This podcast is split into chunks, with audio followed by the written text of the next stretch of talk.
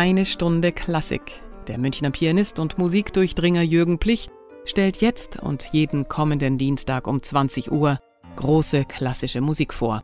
Er teilt seine Hör- und Spielerfahrung und seine persönliche Sicht auf die Meisterwerke. Er spielt selbst besondere, unbekannte Aufnahmen, erklärt, warum die Musik so und nicht anders klingt und hat eine Menge aus dem Leben der Komponisten zu erzählen. Jetzt eine Stunde Klassik.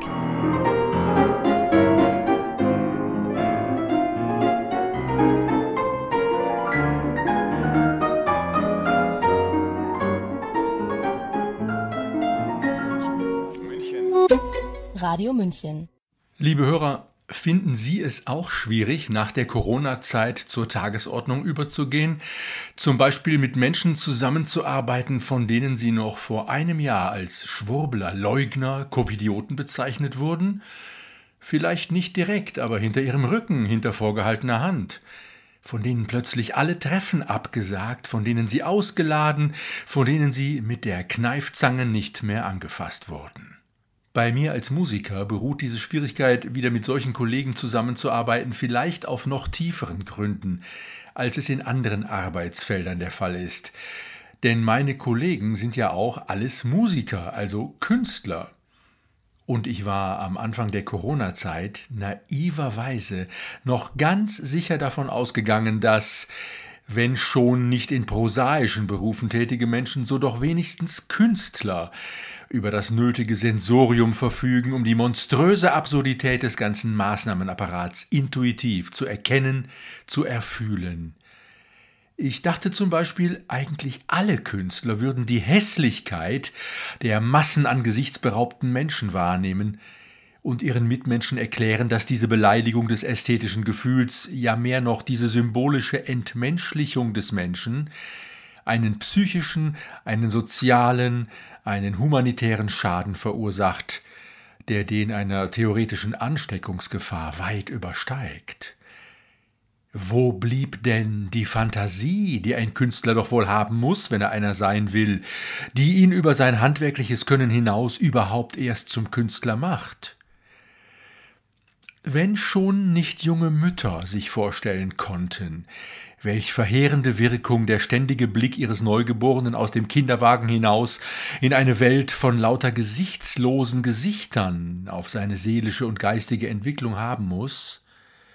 An sich schon eine unfassbare Gefühllosigkeit? Wer hätte besser als wir Künstler diesen Müttern und der ganzen Welt erklären können, was für ein Verbrechen man da gerade an der nächsten Generation begeht? Aber es blieb still. Kein Künstler muckte sich, von ganz wenigen leisen Stimmen einmal abgesehen. Und ich fragte und frage mich allen Ernstes, diese Berufskollegen, die den Wahnsinn mitmachen, sind das überhaupt Künstler im tiefsten ihrer Seele? Okay, Sie können ganz gut spielen, ganz gut singen, aber wie ist das mit Ihrem Kunstverständnis? Was bedeutet Kunst und Ihre Kunstausübung für diese Leute? Wie existenziell ist sie für Sie? Beispiel. Da gibt es eine sehr bekannte Fernsehschauspielerin, die sich über eine ungeimpfte und mit Corona infizierte Kollegin beschwerte. Wegen der Quarantäne mussten die Dreharbeiten für einen Fernsehfilm unterbrochen werden. Und die bekannte Schauspielerin sagte, Dafür habe ich kein Verständnis. Für mich ist klar, ich möchte nicht mehr mit jemandem arbeiten, der nicht geimpft ist. So, jetzt wissen wir, liebe Hörer, was wir davon zu halten haben, wenn wir diese Schauspielerin demnächst in einem Film sehen, der innere persönliche Konflikte eines Menschen oder das Ringen um eine schwere Entscheidung oder gar einen sexuellen Übergriff thematisiert.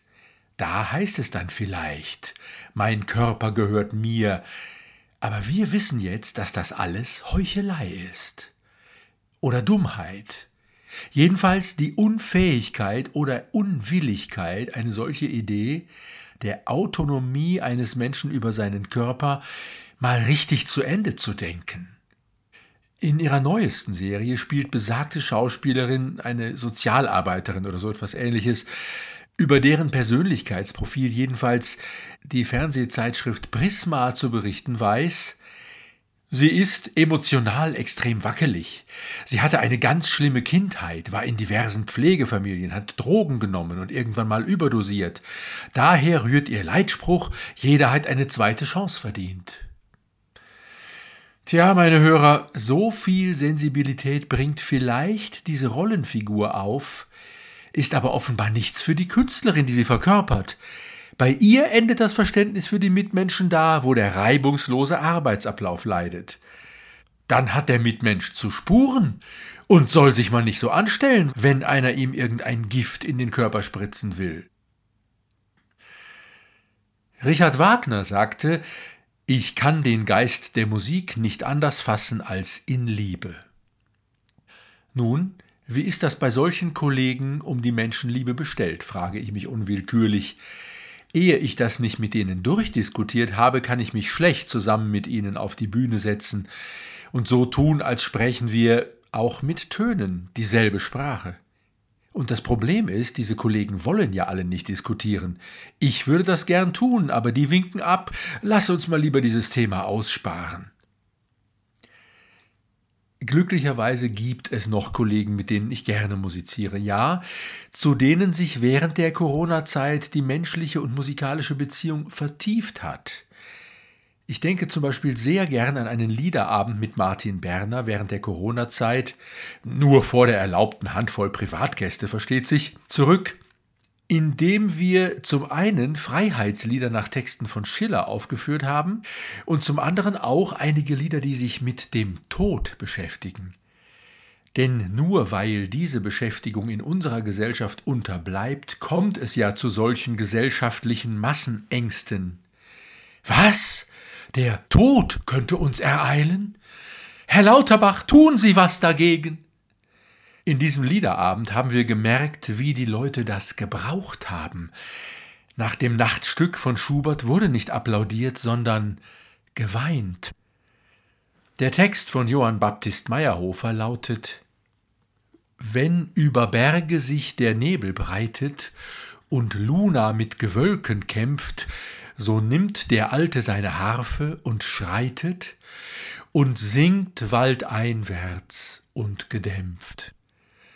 Du heilge Nacht, bald ist's vollbracht, bald schlaf ich ihn, den langen Schlummer, der mich erlöst von allem Kummer.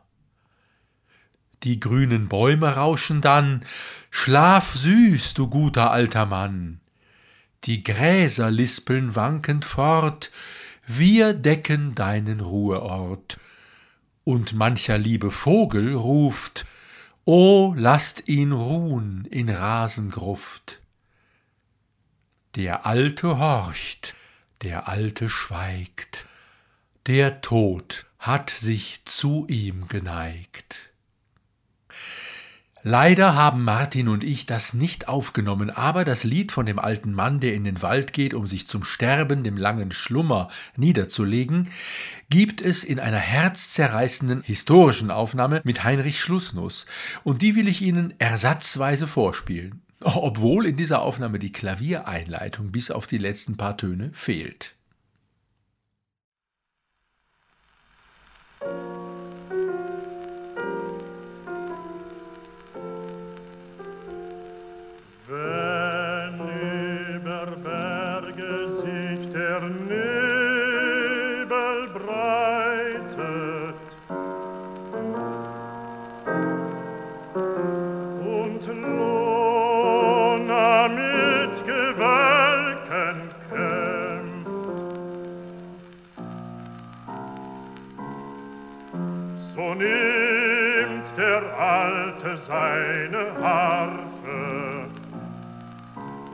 schreitet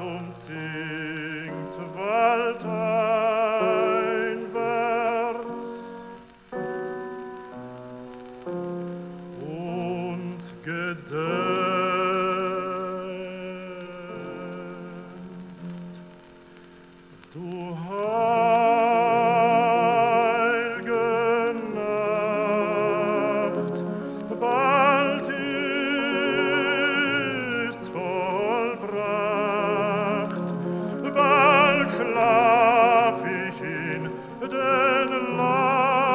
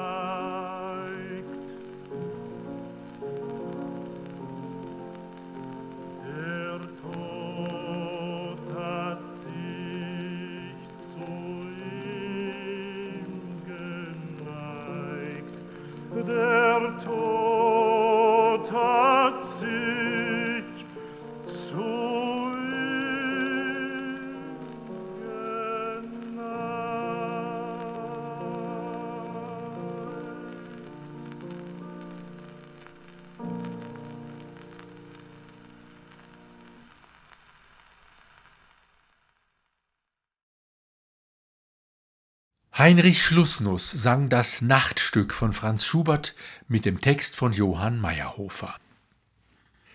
Liebe Hörer, es gibt eine CD-Aufnahme von Strauß Rosenkavalier, in dem der österreichische Bassist Günter Greusböck als Baron Ochs auf Lerchenau zu hören ist. Zu dem hochkarätigen Starsänger-Ensemble gehörte auch eine berühmte Mezzosopranistin, die in der Corona-Zeit dann die Meinung äußerte, der Wiener Opernball solle nur für Geimpfte zugänglich sein. Zu lesen in der Internetzeitschrift heute.at.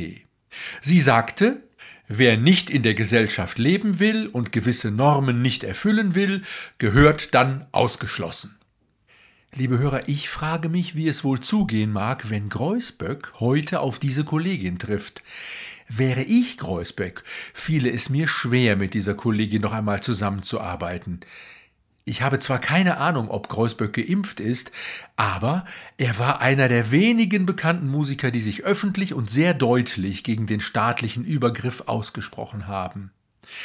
Also dürfte er, wenn es nach ihr ginge, jetzt wahrscheinlich völlig in der Rolle des der Welt abhanden gekommenen Menschen aufgehen den Friedrich Rückert in seinem berühmten von Gustav Mahler vertonten Gedicht sprechen lässt. Mit Opernball und ähnlichem wäre es nämlich dann für ihn erst einmal aus. Ich lese Ihnen das Gedicht von Rückert einmal vor. Ich bin der Welt abhanden gekommen, mit der ich sonst viele Zeit verdorben. Sie hat so lange von mir nichts vernommen, sie mag wohl glauben, ich sei gestorben. Es ist mir auch gar nichts daran gelegen, ob sie mich für gestorben hält. Ich kann auch gar nichts sagen dagegen, denn wirklich bin ich gestorben der Welt.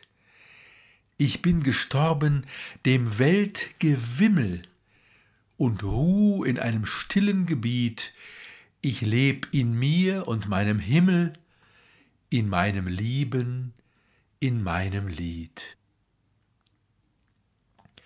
Tatsächlich sind ja viele von uns Dissidenten in eine solche Weltabgewandtheit hineingetrieben worden.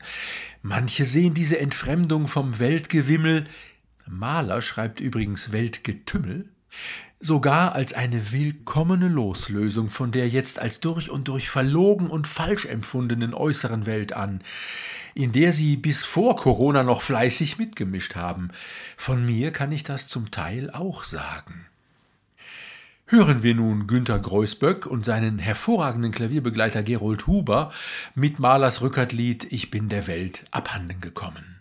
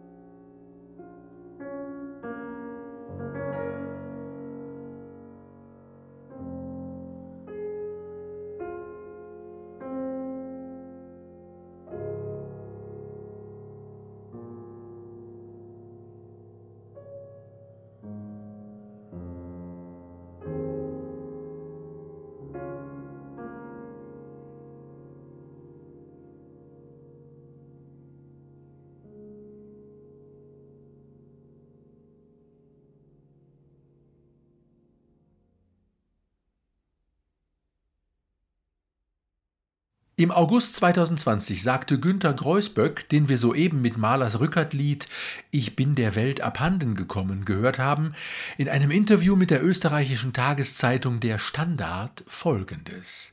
Ich zitiere es ärgert mich, dass man immer nur über die Infektionszahlen berichtet und diese weder ins Verhältnis zur Anzahl an Tests setzt, noch eine Unterscheidung zwischen tatsächlich erkrankten und nur auf Covid positiv getesteten Personen macht, um weiter Angst zu schüren.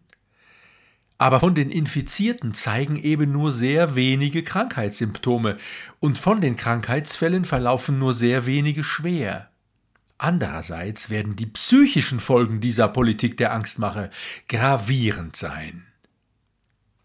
Ich finde, in dieser Aussage zeigt Greusböck Qualitäten eines wirklichen Künstlers. Er hat Fantasie genug, um sich die psychischen Folgen der Angstmache vorzustellen, und Intelligenz genug, um zu merken, dass die Infektionszahlen gar nichts aussagen, wenn man sie nicht ins Verhältnis, in Relation zur Anzahl der Tests setzt. Musiker müssten sich mit dem Phänomen der Relativität bestens auskennen und dieses Wissen eigentlich leicht auf andere Lebensbereiche übertragen können, wie Greusböck das hier tut. Denn jedes Tempo, jede Dynamik, einfach alles in der Musik ist relativ und nicht absolut zu verstehen. Und Intelligenz, ob Sie es glauben oder nicht, gehört zu den wichtigsten Eigenschaften, die ein Künstler haben muss.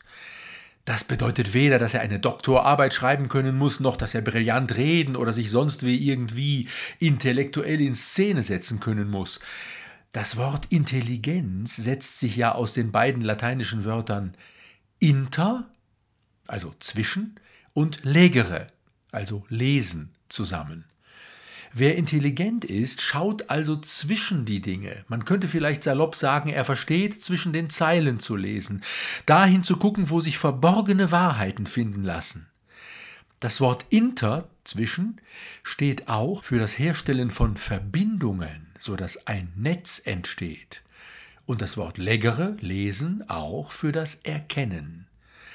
Wer intelligent ist, ist also in der Lage, Zusammenhänge zu erkennen. Beethoven schätzte die Eigenschaft der Intelligenz sehr.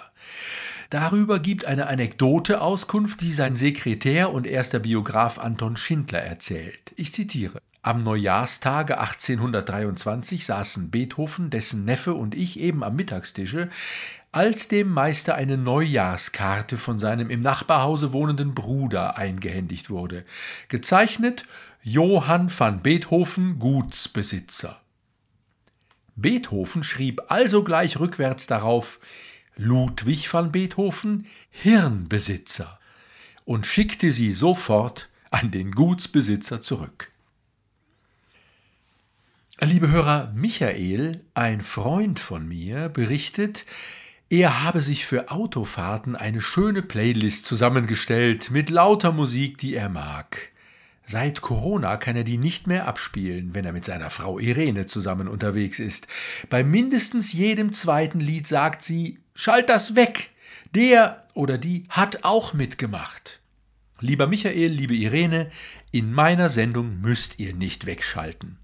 Ich spiele Musik von und mit Künstlern, ja, wie Günter Greusböck, den wir gerade schon gehört haben und der viel zu fantasievoll und zu intelligent ist, um sich an einer Hetzjagd auf Unangepasste zu beteiligen und selbst so unangepasst ist, wie es sich für einen Künstler gehört.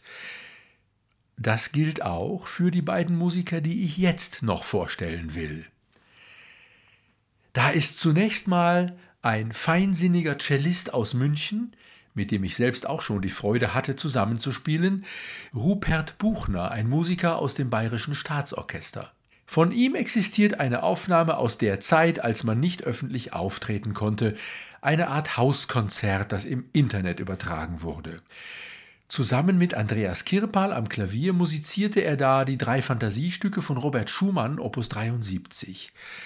Es ist ein Werk, das ursprünglich für die Klarinette komponiert wurde, aber heute auch zum Standardrepertoire aller Cellisten gehört. Entstanden ist es 1849. Schumann lebte zu dieser Zeit in Dresden und hatte dort den Maiaufstand und die Niederschlagung desselben miterlebt. Richard Wagner, der sich am Aufstand beteiligt hatte, floh bekanntlich von dort. Schumann hatte in seiner Jugend von den Davidsbündlern geschwärmt, die die Philister niederschlagen. Das war aber wohl viel mehr idealistisch als plattpolitisch gedacht gewesen, und jetzt stand Schumann im Gegensatz zu Wagner eher beobachtend daneben. Und wenn er in einem Brief an den Komponistenkollegen Hiller schreibt, mein fruchtbarstes Jahr war es, als ob die äußern Stürme den Menschen mehr in sein Inneres trieben, so fand ich nur darin ein Gegengewicht gegen das von außen so furchtbar hereinbrechende. So werden wir mit diesen Worten doch an das Rückertsche, ich bin der Welt abhanden gekommen, erinnert. Wir hören von den drei Fantasiestücken das erste in A-Moll. Hören Sie Rupert Buchener und Andreas Kirpal. Thank you.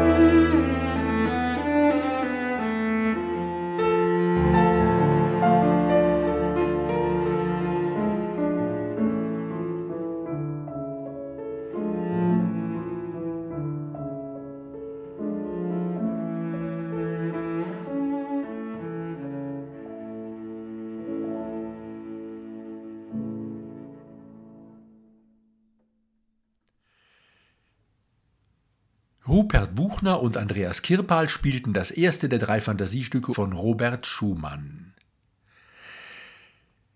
Schließlich will ich einen ganz besonders interessanten Musiker vorstellen, der geradezu exemplarisch das verkörpert, was ich mir unter einem wirklichen Künstler und einem reflektierten Menschen vorstelle.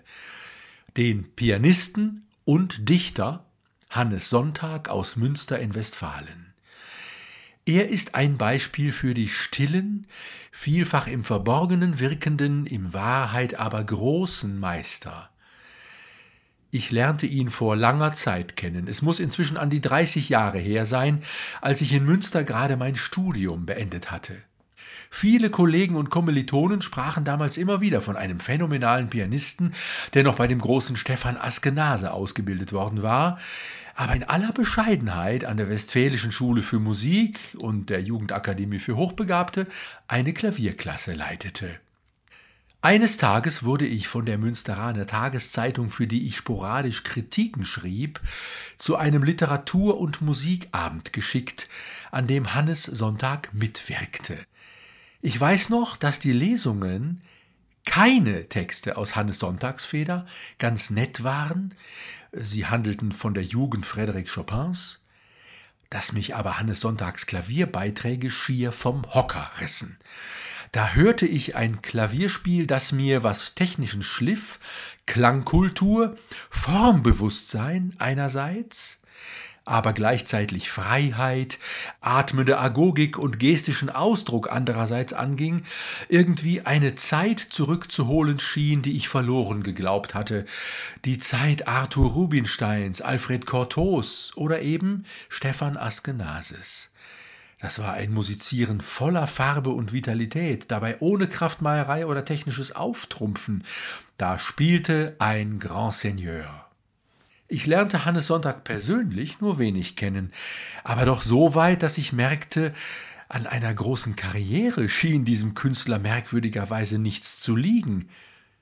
Heute weiß ich warum.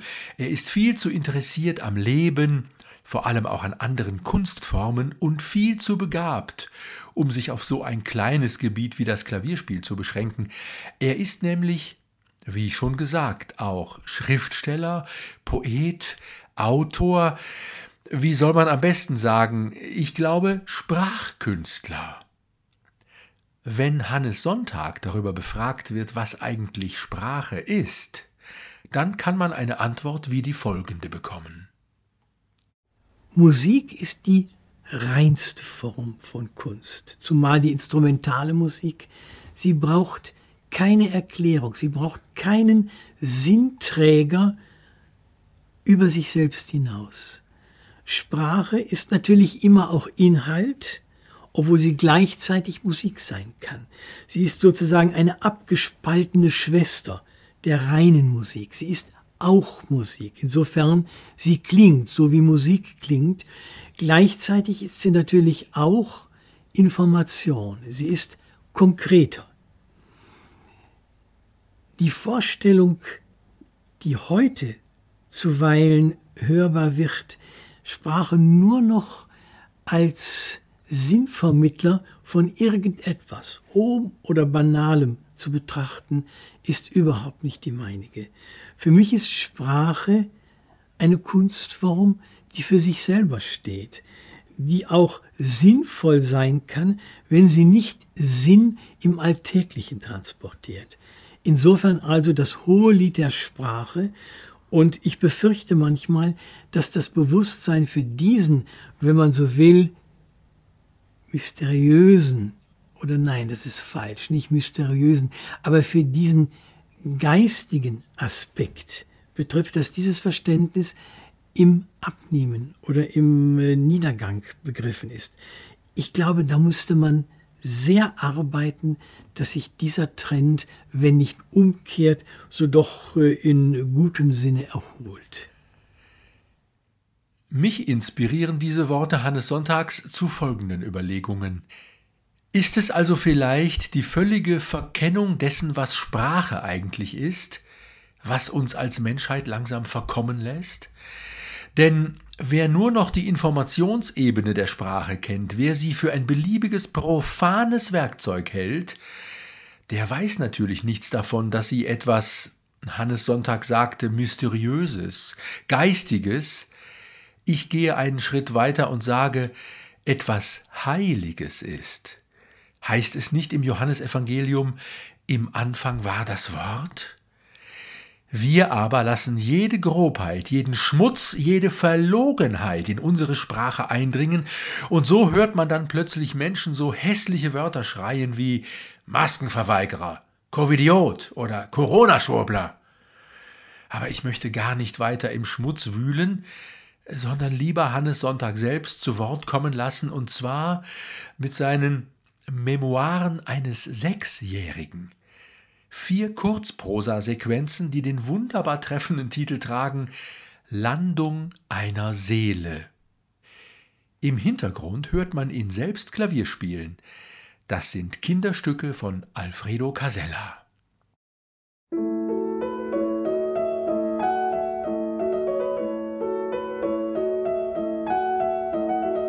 Verwandte sind sehr alte Leute. Das Gehen haben sie schon lange hinter sich. Sie sitzen. Aus ihren Gesichtern spricht es geradeaus wie ein Strahl, vielleicht ein wenig heiser. Großonkel Isidor wohnt in einem großen Sessel. Um ihn herum dämmert das Zimmer vor sich hin. Die Vorhänge sind geschlossen und nur manchmal hat das Tageslicht Glück genug, hindurchzudringen. Unzählige Bücher klettern an den Wänden hoch.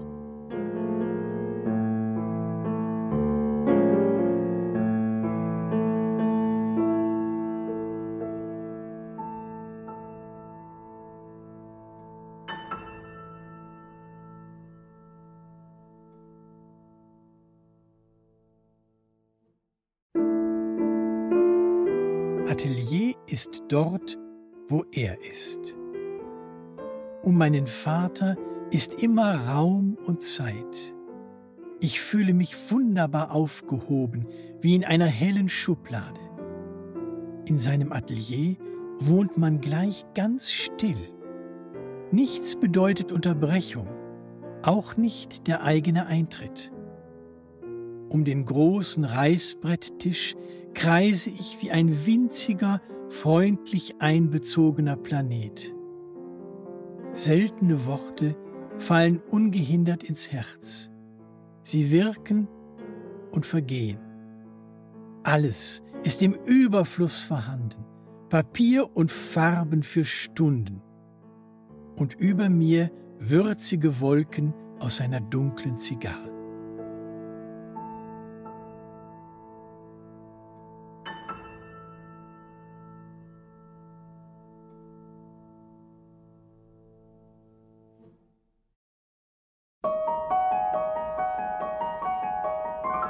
Meer ist am schönsten dort, wo es gerade eben noch hinleckt, am Saum meines unendlichen Sandkastens. Ich liebe die Muscheln, besonders die kleinen, zartfarbigen, ovalen mit den Zähnchen. Und kaum zu glauben, eine Welle spült auch Weihnachtsgebäck heran.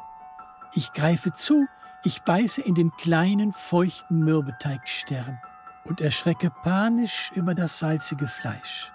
Renne zum Strandkorb, beschwere mich weinend bei meiner Mutter über diese Fehlleistung. Seesternchen schmeckt nicht.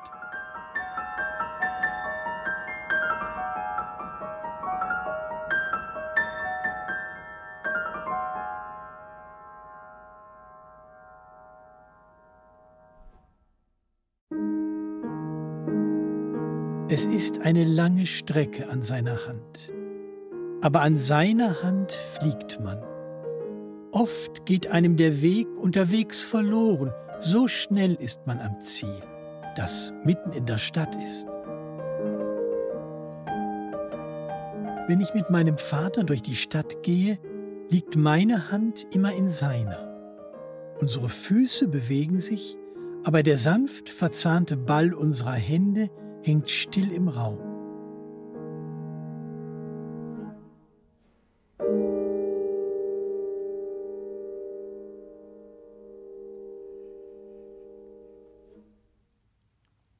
Landung einer Seele, verfasst und gesprochen von Hannes Sonntag. In den Jahren nach dem Jahrtausendwechsel war Hannes Sonntag vornehmlich als Kammermusiker zu erleben. Zusammen mit der Geigerin Svetlana Fomina bildete er damals das Duo Esterhazy. Von diesem Duo gibt es eine fulminante CD, die die beiden Künstler 2003 aufnahmen. Hieraus hören wir nun zum Abschluss unserer heutigen Sendung die dreisätzige Sonate von Francis Poulenc. Sie entstand 1943 in Gedenken an den Dichter Federico García Lorca, der 1936 im spanischen Bürgerkrieg von den Putschisten erschossen worden war. Die Sonate hat die Sätze Allegro con fuoco, also lebhaft und mit Feuer. Dann folgt ein Intermezzo, très lent et calme, also sehr langsam und ruhig. Und das Finale ist überschrieben Presto tragico und es endet wie Garcia Lorcas Leben, mitten aus demselben herausgerissen, unerwartet wie ein Schock.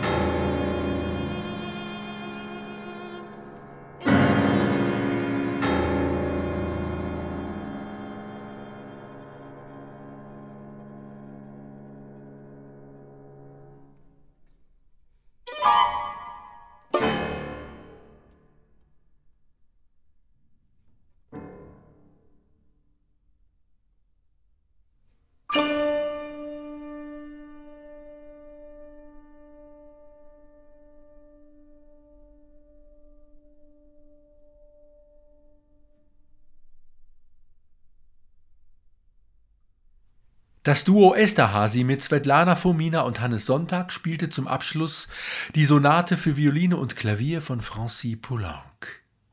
Sie erinnern sich an Irene, die Frau meines Freundes Michael, der jetzt seine Playlist nicht mehr wie vor Corona im Auto abspielen kann. Sie schickte mir heute eine E-Mail mit einem Gedicht von Martin Schwab. Das ist ein Jurist, aber, wie wir hören, auch ein Künstler. Sein Gedicht trägt den Titel Positives aus der Krise und ich habe mich entschlossen, dies jetzt zum wirklich endgültigen Abschluss der Sendung noch vorzutragen. Jene, die die Trübsal säten, uns mit Tests und Masken quälten, uns zu Hause sperrten ein und uns nirgends ließen rein, haben eines nicht bedacht dass durch wachen Geistesmacht Menschen sich zusammenfanden, die sich vorher gar nicht kannten. Hätt's die Krise nicht gegeben, wären wir uns in diesem Leben höchstwahrscheinlich nie begegnet. So jedoch sind wir gesegnet mit der Gunst der Freundlichkeit, herzlicher Verbundenheit. Keine List könnte je ersinnen, nicht ein Feldherr könnt gewinnen, keine Bank jemals den Wert dessen, was uns ward beschert. Lasst uns diese Gabe pflegen und auf allen unseren Wegen Zeichen jenes Friedens setzen, welchen jene, die nur hetzen, niemals werden spüren können. Menschen werden zu uns rennen, wenn sie sehen, dass wir streben nach dem lebenswerten Leben. Hiermit, liebe Hörer, verabschiede ich mich und grüße Sie herzlich. Ihr Jürgen Plich.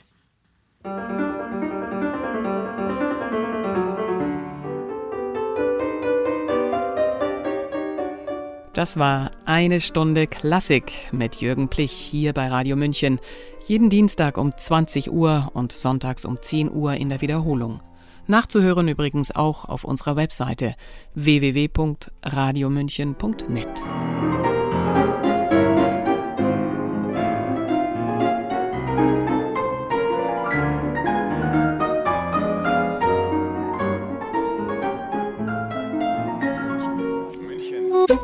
Radio München